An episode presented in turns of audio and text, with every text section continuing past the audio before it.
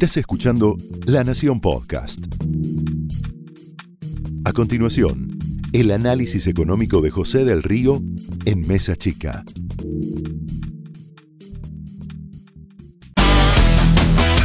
Muchísima información para hoy, pero la campaña del sí no tiene sustento. Vos sabés que la economía cruje mientras la política está armando su propio relato.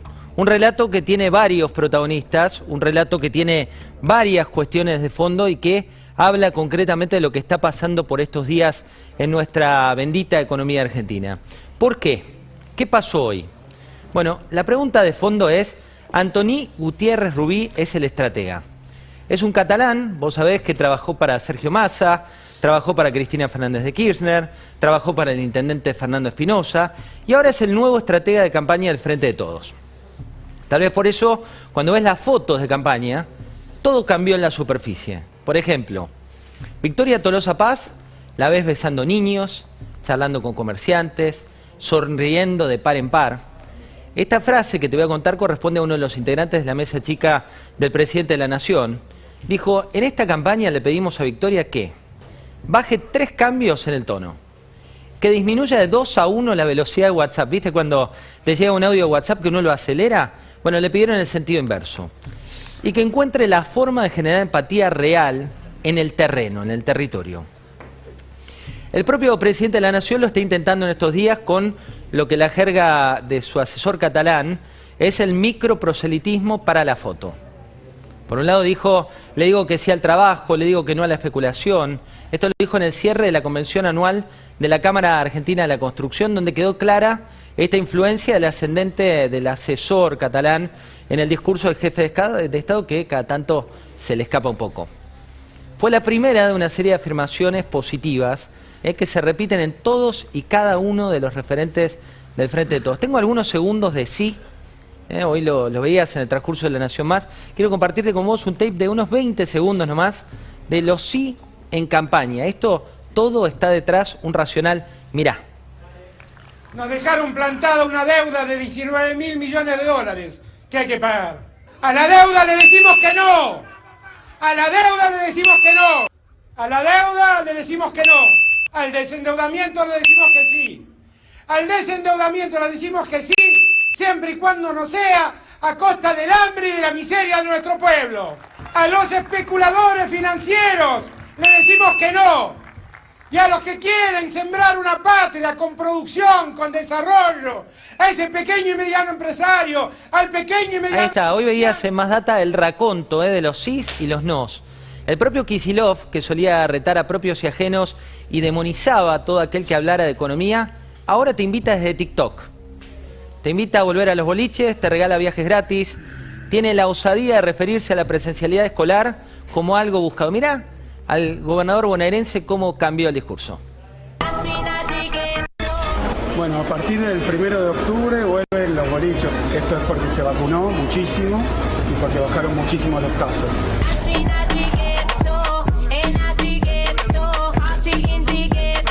Vuelven con aforos, vuelven con cuidados, vuelven para los vacunados, pero finalmente podemos abrir. Esta no es una edición, ¿eh?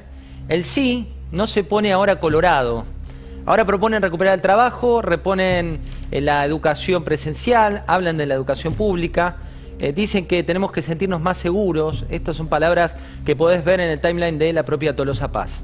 La evolución de la hora Alfonsín, después vamos a hablar con Alejandro Katterberg de esto, de 1983, al que los argumentos de campaña le son aún actuales, o también el sí se puede de Mauricio Macri para recuperar la calle, tiene ahora un problema de fondo. Porque los sí de esta coalición gobernante tienen en cada uno de los referentes su propia interpretación. A ver, para un recién asumido Roberto Feletti, en un rato eh, Alfredo Sainz nos va a contar el plan F, como lo llaman en economía, como secretario de Comercio. El sí es buscar a nuevos culpables, demonizar proveedores, mirar márgenes del sector privado que ya tiene una presión tributaria récord. Para un jefe de gabinete como Mansur, el sí de estación pasa por seducir inversores internacionales que hoy todavía no entienden si es un chiste mal gusto o una expresión de deseo de un gobierno que no tiene el GPS que supo tener. ¿Acaso te va a traer dólares el que no puede llevarse ninguna rentabilidad?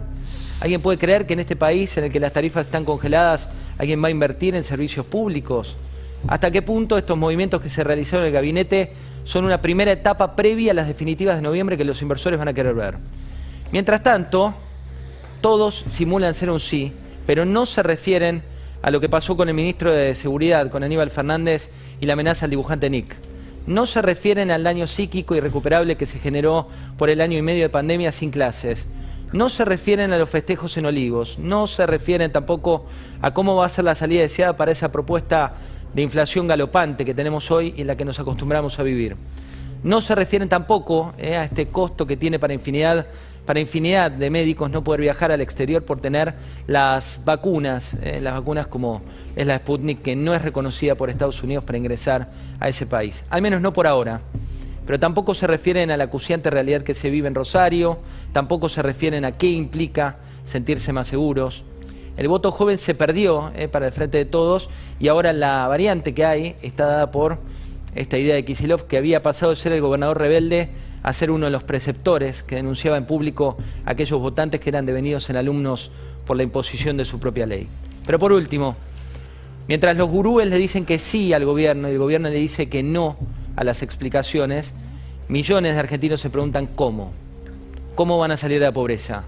¿Cómo y quién se va a hacer responsable por las malas decisiones que no entran ni en un sí ni en un no?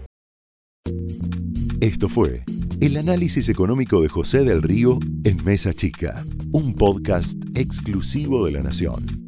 Escucha todos los programas de La Nación Podcast en www.lanacion.com.ar. Suscríbete para no perderte ningún episodio. Estamos en Spotify, Apple Podcast, Google Podcast y en tu reproductor de podcast favorito.